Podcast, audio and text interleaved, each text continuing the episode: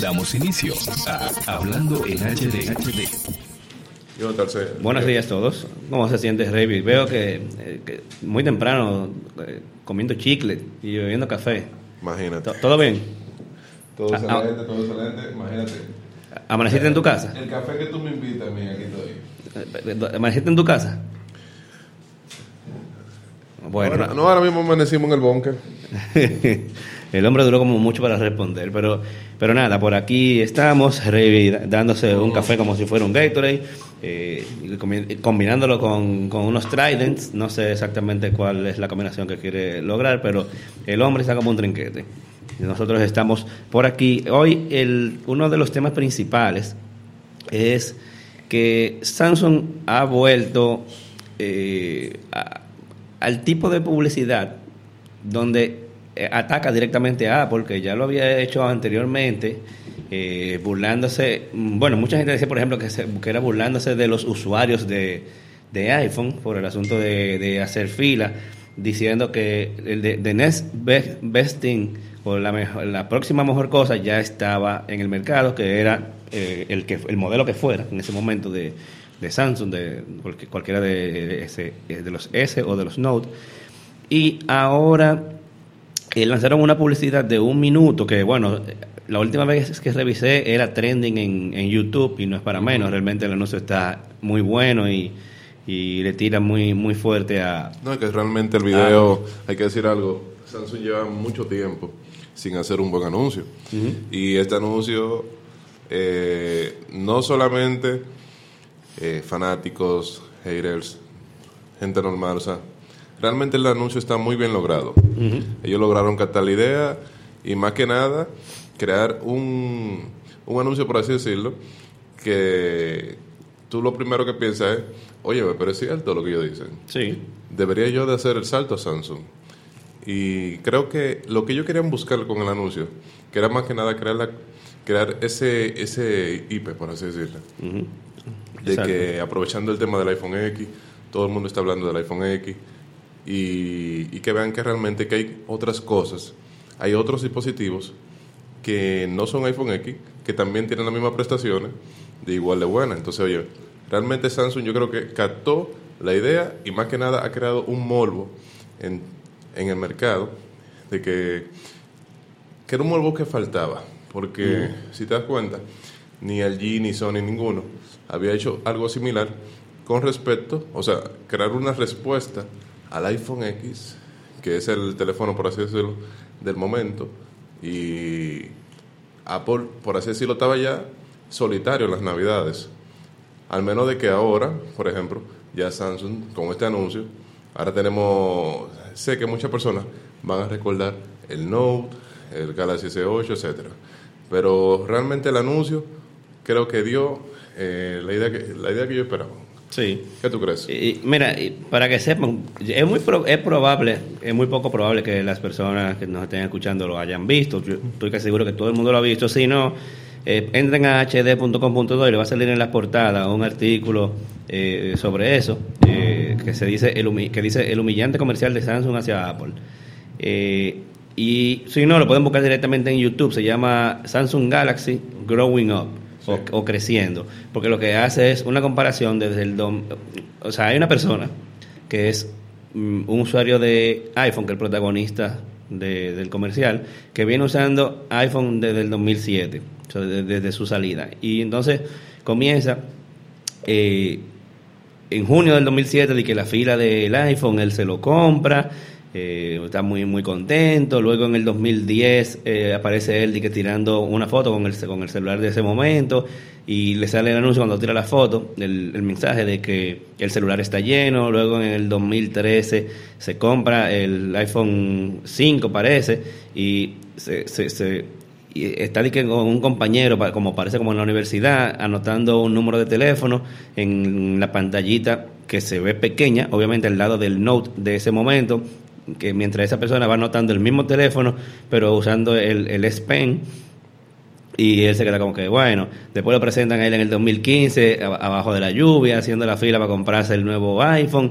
Luego en el 2016 está como en un, en un muelle con una amiga, o no sé si su novia o su hermana, eh, y están tirando fotos, viene alguien que le da un susto por atrás y se caen en el agua, y obviamente eh, el iPhone de ese momento no era prueba de agua, mientras que el Samsung de ese momento sí lo era, y se burla porque él tiene que meter el suyo en arroz y, ella no. Luego lo presentan eh, con el iPhone del 2017, teniendo que usar eh, un reguero de dongles eh, para poder conectar todo. Sabes que no trajo el, el, el, coso de los audífonos y está, está él con un dongle para poder usar los audífonos y cargarlo al mismo tiempo, mientras que ella está cargando inalámbricamente su su, su, S, su, S8, me imagino, no sé. Y, bueno. Aunque eso fue un alma de doble filo en el caso de ellos, porque, como bien sabemos, la tendencia es de que todo el mundo eh, va a remover tal o temprano. ellos mismos. Eh, yo, yo creo que te lo dije en el, en, el, en el episodio pasado. El año que viene Samsung no va a tener tampoco ese puerto. Exacto, pero tú sabes que, Samsung por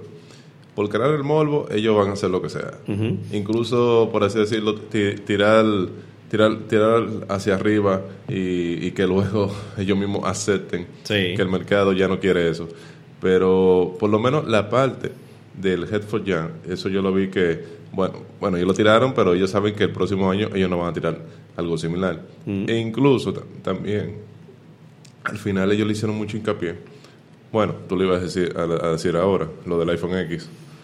No, y que, el, anuncio finaliza que se compra una, una Note 8. Eh, el, el, protagonista del comercial.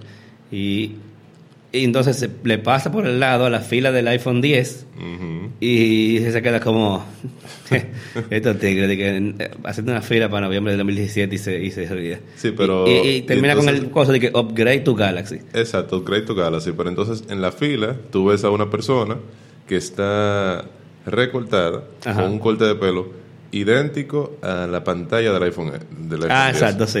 Exacto. Entonces, también entre los rumores que tenemos de Samsung, que sabemos que Samsung muy probablemente tiene un Galaxy Edge el próximo año, es que también van a tener... Bueno, sí, porque le toca el 10 ya. Exacto. Tanto del Note como del... Bueno, no, el Note... No, le toca el 9, en realidad. Pero hay rumores de que Samsung va a hacer lo mismo, va a saltarse al 10. Eh, ajá, exacto. Bueno, y, no la primera, no sería la primera vez. Exacto, y entre uno de los el rumores... anterior se, se, voló. Creo que 7 fue que no hubo. El... No, 6. No, el 6 fue que no hubo. Ajá, fue 6 fue que no hubo. Del Note se volaron del 5 al 7. Exacto. Y bueno, se volaron del 5 al 8 en realidad, pero nada. Bueno, no, ya, ya, ya, ahí se voló solo. Literalmente. Él mismo se encargó de eso. Voló. Entonces, entre los rumores que tenía Samsung también para el Galaxy Edge es que, al igual que Apple, van a tener un corte, pero en este caso dicen que el corte lo va a tener en la parte inferior de la pantalla principal. ¿Por qué? Porque Samsung va a continuar con la tendencia del sensor, en este caso de, huellas digitales, delante. Ellos tomaron pie, o sea, manos en el asunto de que realmente la parte trasera es muy incómoda para tener ese, sensor. Y ellos consideran colocarlo en la pantalla. Entonces, entre uno de los rumores más fuertes es justamente eso. Pero es como te digo, Samsung, en este caso, por crear el IP, por crear el morbo, ellos van a hacer lo que sea, como todas empresas. En el caso de Apple, si fuera lo mismo, también hiciera lo mismo. Aunque tuvieran en el, luego en el futuro que aceptar que realmente el mercado va hacia, hacia esa tendencia. claro. por así decirlo. Ahora, hay una cosa, el, anuncio está muy bonito, qué sé yo cuánto. La primera parte tuve del lado de Samsung, ¿verdad? Sí. Ok, fanboy de, de Samsung. Ahora me voy a poner del otro lado, abogado del diablo. Ahora me voy a poner del lado de que fanboy de Apple. Y, y hay un tema. Eh, Samsung viene desde hace mucho haciendo este tipo de anuncios de la burla. Y básicamente es de la burla de la gente matándose por comprar un teléfono con tecnología que, que, ya ellos tienen hace, hace tiempo. O sea, fíjate que, ellos ponen el año y cuando el iPhone salía, que ellos tenían. Y, así pasaban años y años y años hasta que el tipo al final se hartó y, dijo, bueno, pues entonces déjame comprarme, eh, déjame comprarme el, el, iPhone. Eh, y digo, el, el, Samsung. Entonces, hay un tema y es que a pesar de todo, en todos estos años, iPhone siempre ha vendido más que todo, que o sea, cada modelo de iPhone que sale vende más que cada modelo de, de Galaxy que sale. Recuerden, no, no, no, no estamos hablando de la cantidad en total de, de equipos que vende cada marca, dígase. Eh, no, no, es que Samsung vende más y es el líder de venta, claro, Samsung es el líder de venta mundial, pero Samsung tiene ellos mismos no saben cuántos modelos de teléfono tienen, yo estoy seguro. Tú le preguntas a cualquier eh, ejecutivo de Samsung, oye, ¿cuántos modelos actuales ustedes están fabricando? Y ellos no, ninguno va a saber. Es una pregunta eh, difícil. son cuchumil, de los cuales eh, el 95% son teléfonos de gama baja, telefonitos. Claro, y entonces, obviamente. Por eso son, en este caso, tienen el mercado abarcado porque tienen toda la gama: gama baja, media, alta, media alta, todas. Exacto, todas. No, ni siquiera di que alta, media, baja, no es baja, media, media baja, media, media, media alta, media alta, alta, ¿entiendes? O sea, ellos tienen teléfonos que a veces ni se, ni se distinguen la diferencia. Entonces, ahora hablando de modelos específicos, dígase, eh, iPhone 8, iPhone 10, Galaxy Note 8, S8, bueno, vamos del S8 Plus, o sea, esos modelos. A nivel de modelos, eh, Apple siempre eh, vende muchísimos más a nivel de modelo independiente y eso hay, hay, listados públicos que ustedes pueden entrar. En el mismo Wikipedia ustedes pueden encontrar el listado de, del récord de, modelos de teléfono más vendidos en la historia y ustedes van a ver que todos los iPhones prácticamente están en, el top de, de, la, para ponértelo más sencillo, no hay ningún, según yo recuerdo, no había ningún Galaxy por encima de ningún iPhone. Entonces, eh, muy chulo los anuncios, muy chulo todo, pero al final, ¿qué es lo que tú quieres? No vender. Y los anuncios no te están ayudando a vender. O sea, la gente se ríe, la gente lo comparte, la gente se, se lo tripea. Hasta los mismos usuarios de iPhone se lo tripean. Porque a nivel de creatividad está muy chulo, pero... No, pero lo que te digo, el anuncio se, lo, ha gozado todo el mundo. Entonces, se burlan de la fila de, del iPhone, pero ojalá e, ellos, ¿entiendes? Ojalá cualquier marca de lo que sea tiene una fila para comprar afuera, como, como le pasa a Nintendo cuando, cuando tira el Nintendo Classic eh, de cualquiera del Super Nintendo o el Nintendo normal, que, que, hay fila para volviéndose loco por comprarlo, ¿entiendes? Ojalá cualquiera, o sea, eso no es, yo entiendo que eso no es motivo de burla, para eso no es que e, ellos trabajan. Entonces, eh, eso es, está muy chulo y todo, pero es como te digo, eh, todo el mundo quiere que, su equipo se venda, a fin de cuentas, y si, si Apple lo logra con teléfonos que no están a la altura de, de, lo que están los, los Android de gama alta del mercado actual, entonces hay que revisar a ver qué es lo que pasa. O sea, qué es lo que, qué es lo que Apple le está dando a la gente, que parece ser lo que la gente quiere a pesar de que, de que no sea lo último, ¿entiendes? Eh, o sea, eh, Apple acaba de agregar en esta, en esta generación de teléfonos la carga rápida. Apple acaba prácticamente de agregar hace dos versiones atrás nada más del teléfono eh, lo de prueba de agua. Tú sabes que lo de la carga rápida, haciendo un paréntesis, a pesar de que Apple acaba de agregar de forma oficial, eh, porque no incluye los accesorios. Exacto. Eh, un consejo, pero claro, un consejo que cada quien tiene que tomarlo.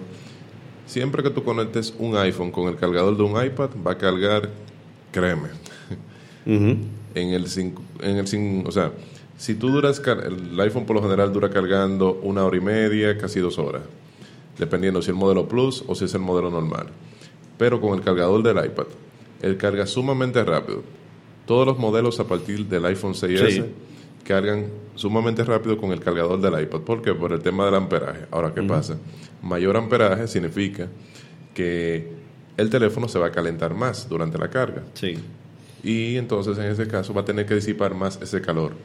Por lo tanto, si van a hacer eso, solamente háganlo en un momento que realmente necesiten el teléfono a 100% en su carga lo más rápido posible, pero no acostumbren al teléfono a usarlo con un cargador de iPad. Pero que por igual sepan que pueden tener esa, por así decirlo, ver un poco de lo que es la carga rápida del iPhone 8, del iPhone X, ya en sus teléfonos actuales pero cada quien tiene que hacerlo de forma moderada. Eh, eso es así. Eh, ahora, eh, también pueden tener la opción de comprar un, un, case, un- no, no, o, o el case, ajá, exacto, o el case eh, de recarga, o, o se pueden comprar la, la opción oficial, pero que sale carísimo. Lo que de- pasa es que de mucha- muchas personas, tú sabes que no son muy amantes a los case, porque los case de batería, por lo general, le agregan como... Lo ponen bulky. Ajá, lo ponen Borky, pero no Borky, eh, estilo, por ejemplo, un, un Borky que te agrade.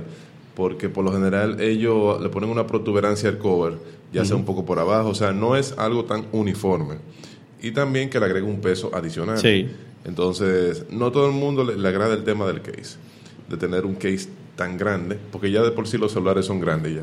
Sí. Entonces tú tener también que agregarle un case ahora, eh, por ejemplo, para la carga. Lo que, lo que yo he visto es que a la persona le gustan más los case Borky, por así decirlo. Es para, por ejemplo, para protegerlo ya directamente, para llevarlo a un nivel de protección mayor, por ejemplo. Que tú has visto lo de Overboss, lo mismo de Spigen, que son para el tema de agua, nie- agua, nieve, eh, harina, todo. O sea, una, eh, es prácticamente para que tú te lo lleves a la luna, Sí. lo tires de la luna para acá y, y se quede idéntico el teléfono. Ya lo sabes. Entonces, esos tipos de cases son como que más, eh, por así decirlo, queridos o, o, o que realmente el mercado ve que valen la pena. Sí. Porque créeme que... Ahora hay, hay que ver hay que ver el comportamiento que tiene la nueva batería de estos celulares. Supuestamente la batería del iPhone, eh, tanto del iPhone 8 como del iPhone 10, eh, dura, dicen ellos que dos horas más que la del iPhone 7. Eh, yo tengo apenas horas que Bueno, estoy tú- usando el iPhone 10. Tú eres el que no va a decir eso, Exacto, no entonces, eh, entonces estaré probando qué tal, porque, por ejemplo, yo tengo, tú sabes, yo siempre tengo un Android y siempre tengo un iOS. O sea, siempre tengo dos dispositivos conmigo todo el tiempo. O sea, no es de que, que cuál es que yo uso, uno de los dos, no. Yo siempre tengo dos y los dos los tengo con línea activa, los dos los uso prácticamente igual. Y eh, el, el Android que yo tengo ahora mismo, ahora mismo es el Mate 9, y tú sabes que es Huawei. A nivel de batería es simplemente una locura. O sea, mientras yo tengo que cargar va- varias veces en el día, por ejemplo, el iPhone, en- bueno, el 7 Plus hasta ayer, ahora tengo el iPhone 10, eh, yo no tengo que cargar ni una sola vez el, el, el Mate 9, yo llego, yo llego a la casa en la noche con prácticamente, yo puedo dejarlo dos días, yo estoy seguro que yo puedo, yo lo cargo porque no quiero que el otro día se me vaya a descargar antes de finalizar el día y simplemente yo tengo el cargador al lado de la cama porque no lo voy a cargar. Eh, lo pongo los dos celulares y, y el, y el Apple Watch a cargar ahí mismo. Y, pero yo sé que yo pudiera durar dos días. Entonces, a nivel, por ejemplo, de comparación con, con los Huawei, es que lo voy a comparar. O sea, que yo te diré más adelante, obviamente por ahí viene el, el full review para hablar sobre qué tanto dura, sobre todo en comparación con el modelo anterior y comparándolo con el Mate 9. Y, y, y ahí yo te voy a decir si es necesario tener algo de carga rápida. Pues sabes que tú básicamente necesitas, donde la, la carga rápida es un protagonista, es cuando tú necesitas hacer una cargadita rápida en la, en la calle, que tú tienes 10 minutos para meterle un poco de jugo a, a tu celular, porque en la casa, ya cuando tú vas a dormir, tú, él va a amanecer. Tú- por, por más lenta que sea la carga, él se va a cargar Claro que sí. 100%. Ahora, cuando tú estás en la calle, es que tú eh, necesitas la carga rápida. Entonces, ahí es que yo te voy a decir, bueno, no es necesario. No es necesario la carga rápida. O sea, no es necesario que tú te compres un, un accesorio que si te compras el de Apple va a gastar 50 dólares fácilmente. Entre el alambre, eh, USB Type-C y, y, el, y, la, y el brick. O sea, te- te tú sabes, los, los dispositivos de Apple carísimos, aunque tú puedes conseguir opciones de tercero muchísimo más, más económicas. Entonces, eh, el review mío y bueno, el de muchos, pues, a menos que no se enfoquen mucho en la batería, yo sí me voy a enfocar en eso, en comparar la batería en- con el modelo anterior y decirte. Y hay que decirlo que realmente, a pesar de que Apple anunció que oficialmente soportan carga rápida, ellos creo que no la han hecho, o sea, no han hecho el anuncio, por, por así decirlo, no, no fue un, un feature del iPhone que Apple haya sabido introducir al mercado. ¿Por qué? Porque necesitas un nuevo, una nueva fuente y necesitas un nuevo cable. Entonces, eh, por, lo, por lo general, cuando otros fabricantes que manejan la carga rápida introducen al usuario directamente desde el momento del unboxing, o sea, desde, desde que sacan el celular, En el caso de Apple, eh, ellos simplemente lo colocaron como una especificación técnica. Sí, el iPhone soporta carga rápida, pero para que soporte carga rápida tienes que hacer tal cosa, o sea, tienes que comprar tal cosa, entonces, eh, y eso ya encarece, por así decirlo, la experiencia. Estamos hablando que son casi 80 dólares que tú te vas a gastar en asesor, claro. Sí, te lo compras de Apple. compra de Apple. Porque como te dije, tú lo puedes comprar hasta de Amazon Basic, si tú quieres. exacto, pero entonces el tema está ahí. Te compras un celular de mil dólares más el, más el impuesto, que sabemos que no son mil dólares, te va a costar mil cien dólares aproximadamente, porque es como un 7. Y luego de eso tienes que comprarte 80 dólares para la carga rápida. Entonces ya la, la solución que a porquería, por así decirlo, vender desde un inicio, ya está encarecida y la mayoría de usuarios no van a optar por querer llevar la experiencia a ese nivel. Entonces, yo creo que la carga rápida es bueno saber que tenemos la opción oficialmente. Pero creo que en el próximo que en el próximo iPhone Apple tiene que hacer algo. Sí, debería, debería incluirlo. Ahora, de entrada, de entrada, como le dije, sin haberlo, sin haber todavía vivido un día completo con el iPhone, porque lo, fue anoche que lo que lo obtuve, o sea, no, no, no he salido a la calle a descargarlo. De entrada, ¿ok? Opinión pre no compren, no gasten ese dinero. Esa es la opinión pre. Entonces, más adelante yo le voy a decir si mi opinión cambia o no cambia. Pero mientras tanto, yo entiendo que ustedes pueden resolver con, el cargador que, trae. Eh, pero, eh, como le dije, voy, yo, si, mi opinión cambia, ustedes se van a, se van a enterar incluso aquí mismo. Pero eh, para no dejar pasar como algunas primeritas, primeritas impresiones, porque el, el, video de las primeras impresiones va a salir probablemente hoy o mañana. Ya comencé a filmar, eh, está filmado el unboxing, pero quiero hacer unas primeras impresiones así rápidas.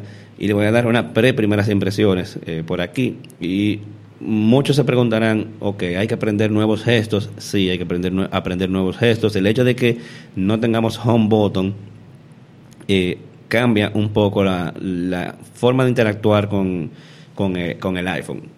Hay que aprenderla, pero no son muchas y son sumamente fáciles de, de, de, hacer y de aprendérselas.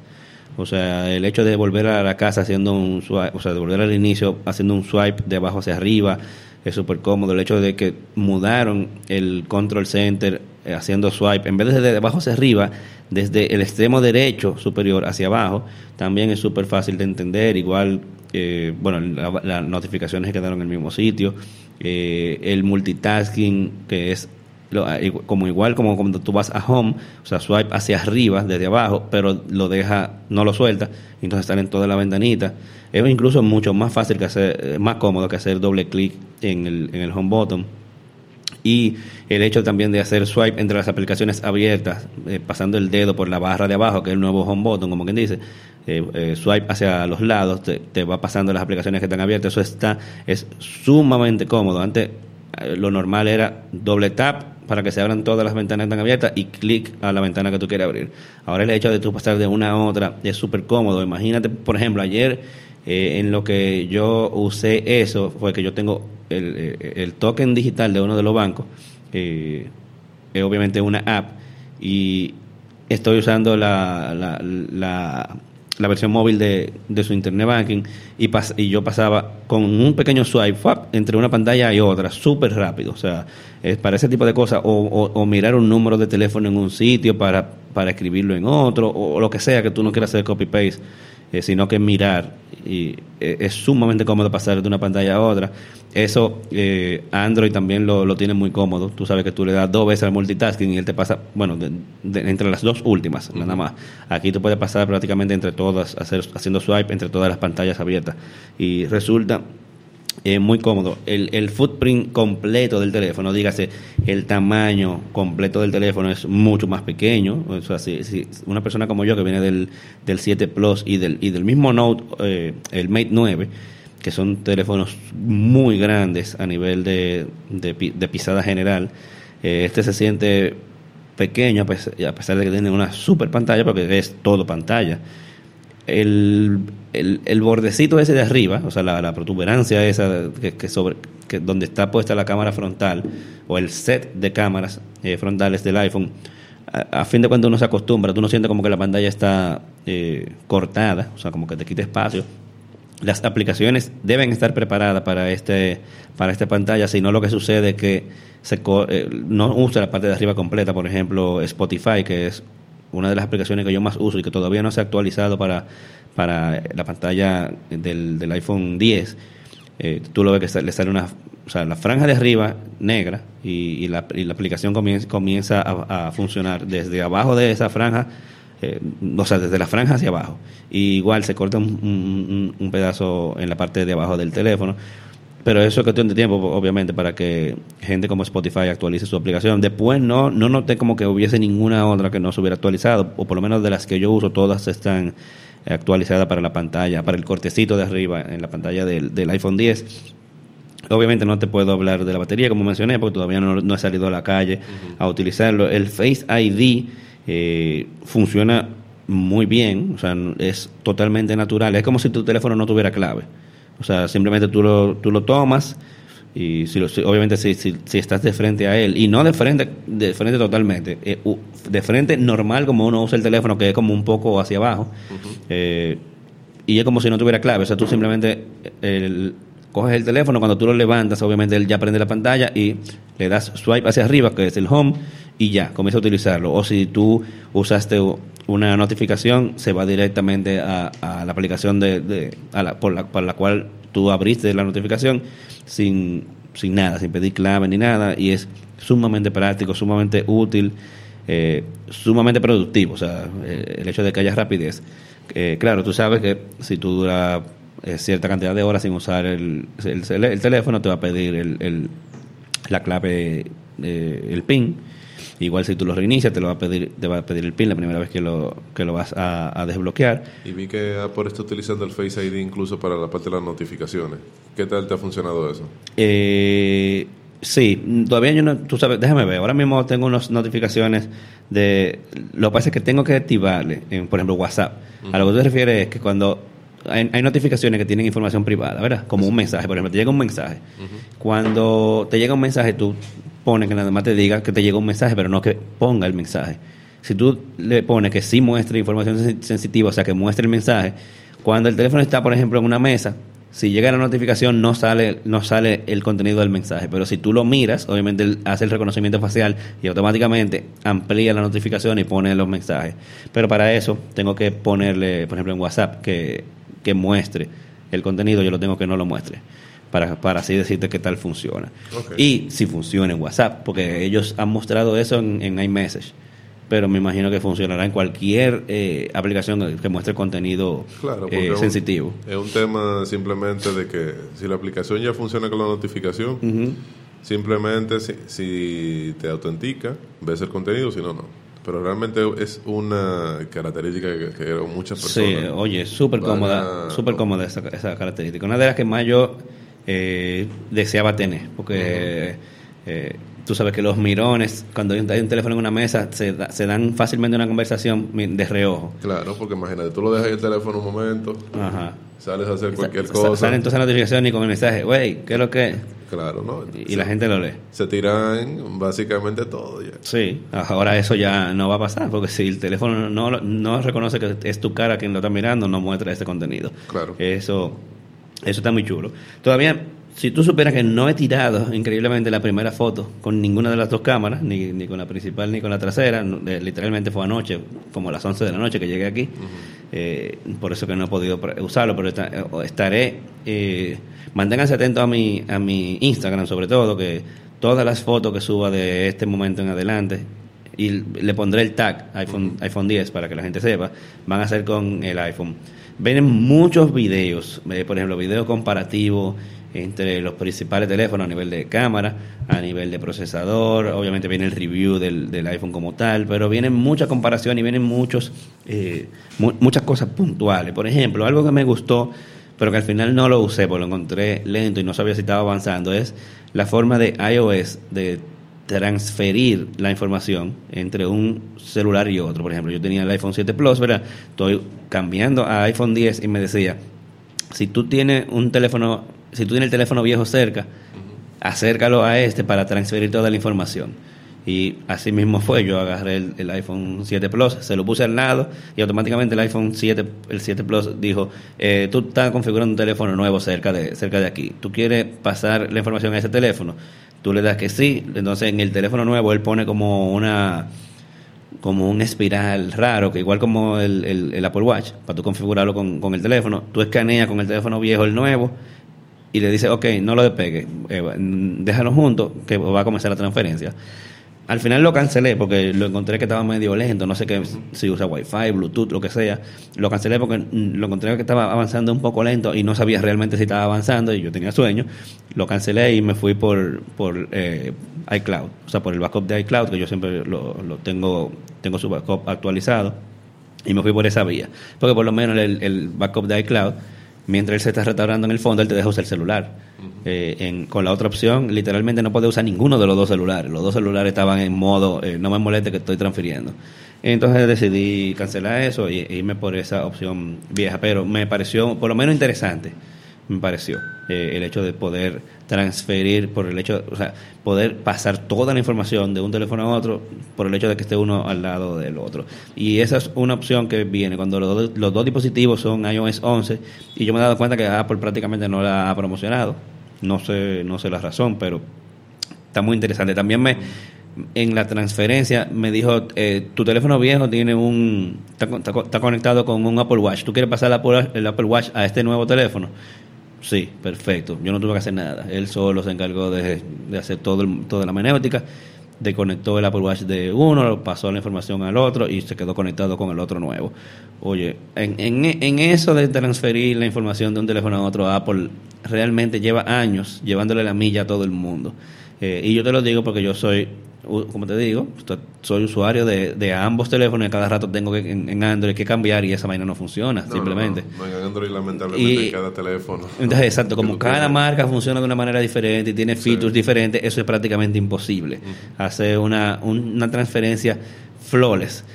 Te estoy hablando para que la gente tenga claro que cuando yo hago una transferencia de data de un, tel- de un iPhone a otro, literalmente hasta las ventanas que estaban abiertas se quedan abiertas. O sea, tú le, das, tú le das el multitasking y es el multitasking que tú tenías en el otro, ¿entiendes? O sea, es como si tú no hubiese cambiado de, de- de celular. Y eso es un palo. Claro, hay ciertas aplicaciones que te van a volver a pedir la clave por un asunto de seguridad, pero a nivel de configuración y todo se queda todo igualito. Sí, todo igual. O sea, que, que eso... No, y en la Mac es así mismo también. Eso me Realmente gusta. ahí la experiencia creo que no, que no hay otro fabricante porque ellos han llevado eso a, todo- a todos los niveles, como tú lo, bien lo acabas de mencionar. Sí. En la Mac es igual, en, en el iPad también. O sea, en todos los niveles Apple tiene por lo menos la parte de migración de data de un dispositivo a otro. Claro, siempre del mismo ecosistema Apple. Es sumamente fácil. Y realmente, por ejemplo, cada vez que eh, se, se cambia de un dispositivo Android, si tú cambias de Huawei a Samsung, Sí, se complica. Se Porque entre, entre el mismo, Y eh, incluso- ellos te la ponen cómoda. Por ejemplo, de Samsung a Samsung, Sí, pero- ellos te la ponen mucho más cómoda. pero no tan cómodo tampoco. No, no tampoco. No, no, no se compara. Porque no es, no es así, eh, por ejemplo, de que tú acercas, por así decirlo, tienes un S7 y vas a cambiar al S8 y acercas el teléfono, no, no, para nada. Tú tienes que iniciar en el S8, loguearte con tu Sa- Samsung account. Pero las únicas cosas que tú logras recuperar son las cosas per se de Samsung. Y claro, tú la tienes que recuperar luego de una, de una larga descarga de parte del website de Samsung, pero todo lo demás de Google, de WhatsApp, tienes que volverlo a descargar. Lamentablemente Google no ha creado un proceso tan fácil, por así decirlo. Ellos tienen su proceso, pero, no, no- yo entiendo que no funciona como debería. O sea, no, No. hace lo que tú esperas. Quizás como usuario de iOS, que veo cómo funciona el iOS, yo estoy esperando un comportamiento así y no lo consigo. Exacto. O sea, literalmente, eh, él te descarga a las aplicaciones y todo, pero te la descarga desde cero. Eso yo lo puedo hacer manualmente, ¿entiendes? Te la descargas desde cero, no te descarga las configuraciones como tal, la data que tú tenías. eh, no sucede, ¿entiendes? Y eso, Yo eso, al- eso yo lo complica. Yo al igual que tú, cada vez que he cambiado de iPhone, en el caso de iPhone, siempre me he ido con el backup de iCloud. Y Sí. siempre me ha funcionado perfectamente. Yo no he tenido problemas, Lo realmente. único es que hay que dejarlo una noche porque probablemente tú tengas mucha data, tengas 30 gigas, 60, lo que sea. Sí, pero, pero es como te digo, por lo menos en lo que él se va restaurando, en el backup, en el, en el background, él te deja usar el teléfono. Exacto. Y tú te das cuenta que falta por bajar. O sea, porque las aplicaciones, por ejemplo, están eh, grises. Sí, porque Apple primero te descarga la, La configuración es prefer- básica. La preferencia, la configuración, las cosas básicas del teléfono. Y como tú bien dijiste, las, incluso las aplicaciones que estaban en segundo plano, él te descarga esa parte adelante. Ahora bien, ya de por sí, él comienza de forma, por así decirlo, eh, consecutiva, ir descargando cada una de las aplicaciones, pero no solamente la descarga, sino que también te descarga la parte de la, de, de la data personal que tú tenías en ese momento cuando hiciste el backup. Entonces, y eso es lo que es matar en realidad. Pero Sí. ya luego de ahí, eh, pero como te digo, tú puedes cambiar de un iPhone a otro muy fácilmente, sin ningún inconveniente, y tener la garantía que incluso el lot de llamadas tú lo vas a tener ahí. Sí, sí, es como si tú, literalmente, como si tú no hubiese cambiado el teléfono. Exacto. Y, y, y eso, eso, yo no sé cómo ellos lo logran, pero funciona súper bien. Y es, es una herencia de la Mac. Eh, la Mac originalmente lo viene haciendo de manera muy rústica desde hace mucho. Al principio tú, tú lo hacías conectando las dos computadoras por un alambre, Sí. por un Firewire. Luego pasó Time Machine. Eh, no, y toda- después pasó también agregaron internet de cable a cable. To- Todo eso ya lo tienen, pero le fueron agregando nuevas opciones. De- luego le agregaron la opción de, de Time Machine, que era el backup automático usando un disco duro externo. Por cierto, hace mucho que yo no le hago backup porque se me dañó el, el, el disco que yo usaba de Time Machine mío, se dañó y yo no he vuelto a hacerle backup. Pero como ellos ahora tiraron la opción de, de Del- iCloud, Del iCloud Drive. ¿no? Ajá, eh, que prácticamente la, el- la carpeta Documents y la Desktop se sincronizan con, con iCloud. Ya ahí yo tengo menos preocupación realmente, porque, eh, qué sé yo, no te hace un backup completo, obviamente. Tú no, lo vas, tú, tú no vas a poder restaurar las aplicaciones como tal, porque no se le hacen backup. Pero por lo menos es un buen, es un buen paso. Eh, Ahora ellos lo que deben de llevarse es eh, Time Machine para iCloud. Sí, eso es lo que tienen que hacer. Si hacen eso, ahí van a dar un palo, que tú puedes restaurar también tu Mac desde iCloud. Yo no sé por qué no han agregado eso, pero eso sería una muy buena opción y más que ellos venden espacio. Por ejemplo, yo tengo, creo que, no me acuerdo cuál es el plan que yo tengo, el que cuesta 99 centavos, no recuerdo cuántos gigas Ah, es el, de, es el de 50. ¿El de 50 gigas? El de 50. Bueno, se- yo, me, yo si, si hubiese eh, backup, porque yo lo tengo que pasarle backup al, al iPhone. Eh, por eso que yo pago los los 99 centavos, va a tener suficiente espacio y que saque el, el, el backup en iCloud todas las noches automáticamente sin problema. Pero si ellos agregaran eh, el backup también, pero el backup full para la Mac, óyeme, yo pago el Tera, tranquilo, porque no es, no es tan caro y es un palo, viejo. O sea, el hecho de tú tener toda tu, tu, tu información segura en la nube, que tú puedas cambiar de Mac y, y hacerlo vía la nube, No, yo en eh, mi caso, por sea. yo lo hago, en el caso de las MAT, siempre lo he hecho con Time Machine, Ujú. pero No, cuando yo voy a cambiar de Mac, eh, es, el, es el método más rápido realmente. el método más rápido, el más seguro. Y, por ejemplo, lo que haces es que simplemente verificas que el Time Machine está actualizado al día de hoy. Tú sabes que como Time Machine siempre hace copias de seguridad de cada cambio que Sí. tú haces. Entonces, cuando cambias a la nueva MAT y le dices, restaurame de una copia de Time Machine, eso es transparente. Eso es incluso como la del iPhone. O sea, Sí, eso es increíble también. te deja Lo bien que funciona. las mismas aplicaciones que tú tenías abiertas, te las deja abiertas.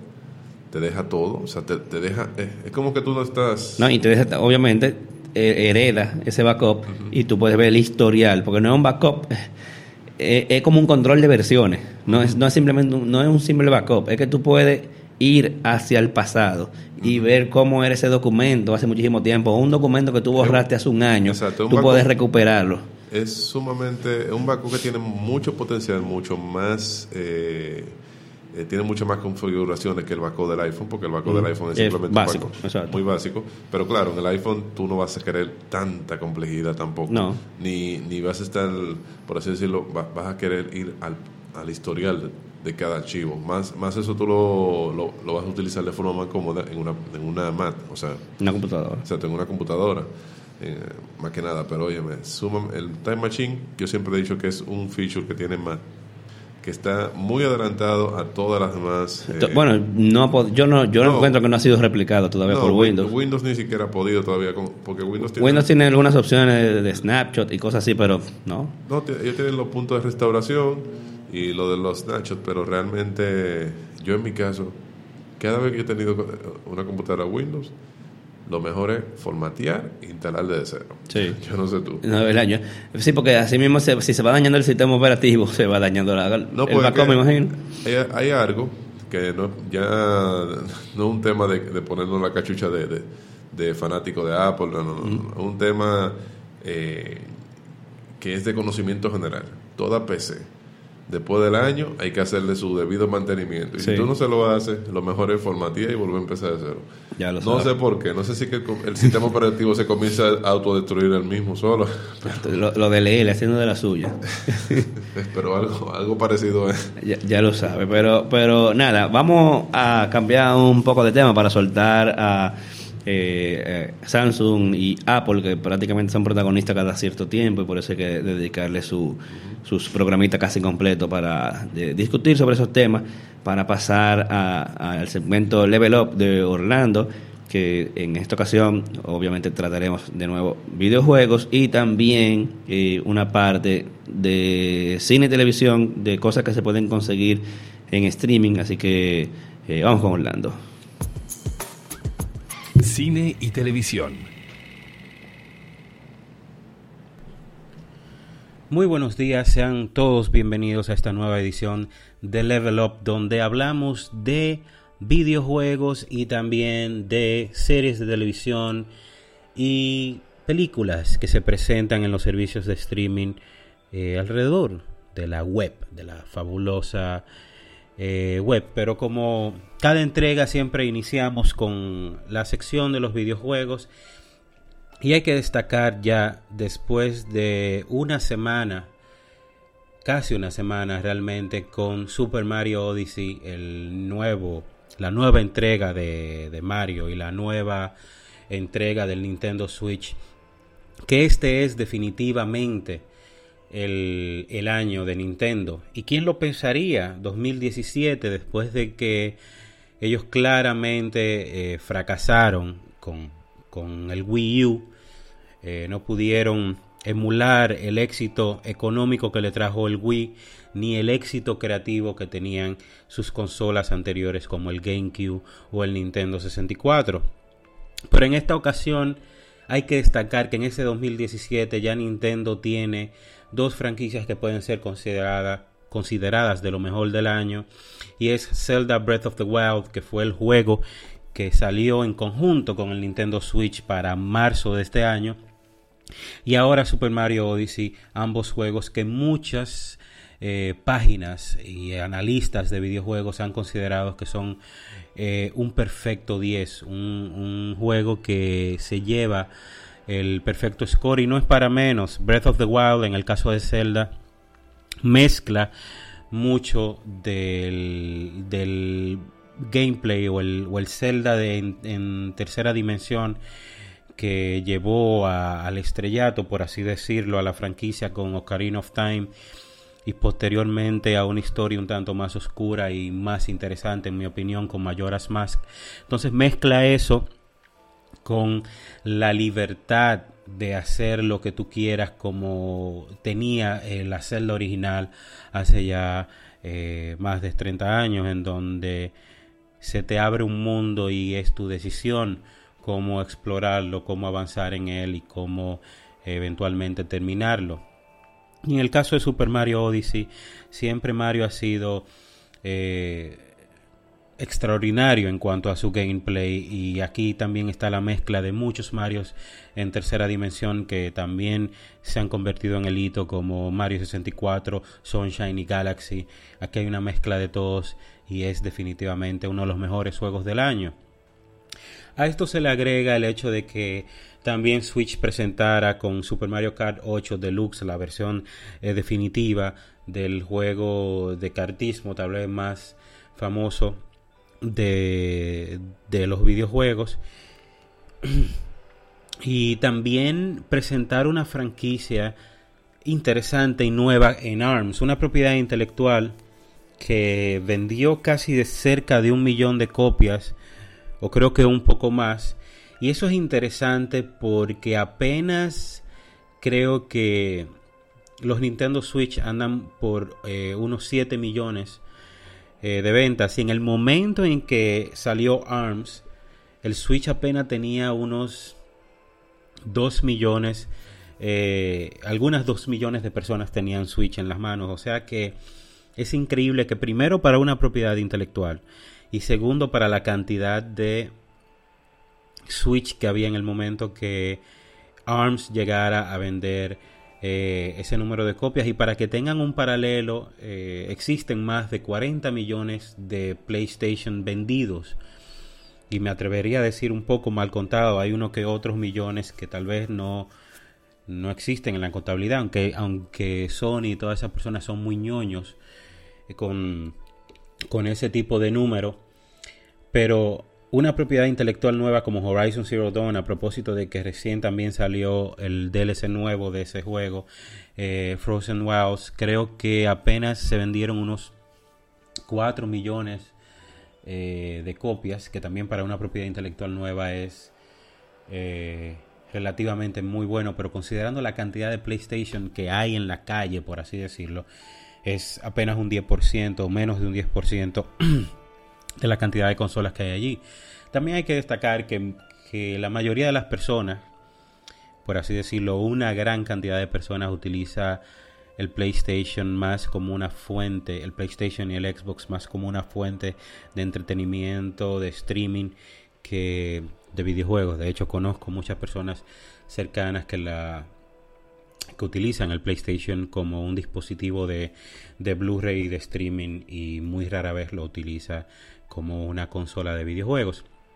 Pero sí, es interesante y es completamente inesperado que para este 2017 se esté hablando de que dos juegos de Nintendo sean considerados de lo mejor del año, que la, el catálogo de Nintendo Switch tenga muchas, muchos juegos de otras empresas desconectadas de Nintendo, lo que quiere decir que Nintendo se está eh, de nuevo acercando a diferentes desarrolladores y continúa eh, continuará la salida de nuevos juegos. También ha sido una casa importantísima para juegos independientes que tenían años que habían salido ya como Ocean Horn que es un clon de Zelda y ya eh, estos distribuidores, estos desarrolladores sacaron los números diciendo que en los pocos meses que tienen en Switch han vendido más copias digitales que la que han vendido en los tiempos que tienen en Steam y en PlayStation 4. Así que eh, Switch no solo se ha convertido en un revuelo gracias a sus propiedades intelectuales más famosas como Zelda y Mario, sino que también poco a poco se va convirtiendo en otra casa importantísima para distribuidores independientes por esa forma de ser un híbrido entre una consola portátil y una consola estática eh, tipo Xbox y PlayStation 4. Por otro lado, hablando de streaming, eh, no, puedo hablar, no puedo dejar de hablar de las adaptaciones que se han hecho de las obras de Margaret Atwood, entre ellas de Handmaid's Tale, que es primero, tal vez, eh, la propuesta audiovisual, cinematográfica, televisiva, como quieran llamarle, más importante del año, eh, por la cercanía peligrosa que hay de que eso pudiera pasar en realidad, también la actuación extraordinaria de Elizabeth Moss, y ya, ya estaré hablando muchísimo más de la creatividad que ha permitido los servicios de streaming para creadores que, eh, iniciando precisamente por House of Cards, que ya hablaré un poquito eh, rapidito eh, de ella. David Fincher, un aclamado cineasta, cae en estos servicios de streaming y sigue produciendo eh, series para, por ejemplo, Netflix como Mindhunters, porque le ha dado un respiro nuevo a la creatividad y por eso Hulu trae esta extraordinaria adaptación de ese libro homónimo de Margaret Ashwood que, que arrolló en los Emmys y que definitivamente todo el mundo debe ver. Es una de las mejores series de este año, es una de las mejores propuestas audiovisuales de este año. Y lo menciono porque también hay otro libro extraordinario de la escritora canadiense, adaptado como coproducción de Netflix y CBS y compañía que inició a finales de septiembre y terminó en octubre y ya a partir del pasado 3 de noviembre está en su totalidad, los seis capítulos están en Netflix.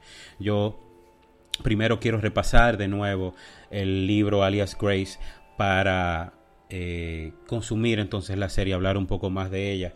Eh, por otro lado, House of Cards, una de las cosas que no ha tenido miedo, que no han tenido miedo los servicios de streaming, además de arriesgarse con diferentes temas, es eh, también cancelar eh, series. Obviamente House of Cards ha sido envuelta por todos los escándalos de Kevin Spacey y ya eventualmente no solamente la denuncia de Anthony Rapp, sino las denuncias de colaboradores de House of Cards que han destacado que el ambiente laboral en la serie era bastante tóxico por culpa de Spacey. Eh, han cancelado la serie. Se decía que ya estaban pautados a cancelarla. La serie creo que también venía de capa caída a partir de la segunda temporada y ya esta es su sexta. Es una pena para Robin Wright que su personaje Claire Underwood se eh, perfilaba a tener un mayor crecimiento en la próxima temporada. Pero es lo bueno de estos servicios. Ellos se arriesgan mucho, pero también están dispuestos a, tomar riesgo en cuanto a cancelaciones, ya sea porque no les funciona en términos económicos, como pasó con Sensei, eh, como pasó con Marco Polo, que, que como que eres un riesgo, decir, sí, voy a gastar tanto dinero en esta serie a pesar de que no sé si va a triunfar o no. Y eso es bueno porque uno está viendo cosas nuevas, uno está viendo cosas creativas, uno está viendo cosas extrañas, raras, cosas creativas que o que funcionan o que no funcionan. Y eso lo están viendo muchos realizadores que están yendo a Amazon Video a Hulu y a Netflix a hacer series o películas. Cerrando, tenemos el caso de Stranger Things y no, no voy a dar spoilers. Eh, sí voy a decir que tenía una alta preocupación por esta segunda temporada. Entiendo que eh, la primera temporada, aunque cierra de una manera abierta, pudiera funcionar como una película eh, de 8 horas y establece muy bien la relación entre estos chicos y pudiera fácilmente terminar allí. Aquí se siente que exploran muchos caminos con el fin de ampliar el universo de Stranger Things para tener más series. Eh, los personajes nuevos como Mad Max y su hermano no se explica tal vez su pasado con tal vez con el fin de explicarlo más adelante. Pero la relación de los chicos está aquí eh, muy desarrollada. Creo que esta temporada se recuesta muchísimo más en, el carisma y en la química que tienen los personajes principales y sobre todo los, los, niños y, y, ahora las niñas, eh, Millie Bobby Brown y la chica que hace de, de Mad Max, porque la historia es un poquito más débil que la primera que la primera entrega. De hecho hay un par de capítulos que se sienten un poco largos e innecesarios pero sí hay un bien común que es súper interesante que ellos construyen eso hasta el final, en donde como que el amor y la amistad es más, es una forma más efectiva de lidiar con las cosas, incluso con el poder de Eleven. Hay un capítulo que es el peor de todos, pero sí sirve vagamente en explicar cómo eh, la amistad y el amor sirven más para evolucionar el poder que, el odio y el rencor. Entonces, son cosas, hay cositas interesantes allí. Creo que la, serie se sigue manteniendo por el carisma que tienen estos chicos, por la química que tienen entre ellos. Y, bueno, pero siento que puede ir eh, debilitándose a medida que vayan pasando las temporadas. Entonces espero, espero de verdad que sepan, que sepan cuándo, cuándo terminar, cuándo parar y, y cuándo hacer eh, cosas nuevas y el miedo que tenía con esta segunda temporada al inicio, o sea, al final de la primera temporada y que anuncian una segunda temporada, amplía más eh, para la tercera. Entiendo que, que, la tercera puede ser un, make or break, como dicen, una, una, temporada que o hace o destruye completamente la serie. Así que ya veremos qué sucede el año que viene. Esperen. Eh, un detalle escrito para hd.com.do, eh, o sea, un escrito más detallado sobre The Handmaid's Tale eh, por Hulu y sobre lo que les comentaba, cómo eh, los servicios de streaming han servido como una especie de aire para la creatividad audiovisual. Y eso se ve mucho, mucho en esas series. Hay unos atrevimientos allí que la televisión todavía no, no se atreve, valga la redundancia, a tomar caminos que no se atreven a tomar y creo que, es importante destacarlo y estaremos hablando de eso. Igual estaremos hablando en términos de videojuego, algo que me parece importante destacar, destacar sobre eh, la compañía de desarrollo Visceral que fue cerrada por Electronic Arts que son los que tienen los derechos de Star Wars para hacer videojuegos de Star Wars. Y me parece muy importante porque ahora más que nunca con este bombardeo eh, precisamente de, superhéroes y de películas de, la Guerra de la Galaxia que está haciendo anualizada Disney, que se sienten que uno está viendo lo mismo una y otra vez. Es importante que existan historias arriesgadas y diferentes como lo fue la adaptación de Arkham para videojuegos por Rocksteady, como creo que lo puede ser eh, la adaptación de Insomniac Games con Spider-Man y como tal vez lo pudo, lo pudo haber sido ese juego que estaba desarrollando Visceral, que iba a ser una especie de juego tipo Uncharted con nuevos personajes. Y mis personajes favoritos, que lo voy a decir en ese, en ese escrito, de mis personajes favoritos del universo de la Guerra de las Galaxias vienen de videojuegos. Eh, son Star, Star Killer y Dash Rendar de Shadow of the Empire y Star Killer de eh, The Force Unleashed. Así que eh, nada, esperaba ese videojuego con ansias, pero ya estaremos hablando un poco más de eso, de Star Wars, de Battlefront, en, ese escrito de videojuegos y obviamente en el escrito sobre cine y televisión de streaming estaremos hablando de Handmaid's Tale y de la creatividad que ofrecen los servicios de streaming. Esto ha sido Level Up por Hablando en HD. Nos escuchamos la semana que viene. Bye bye. Esto es Hablando en HD.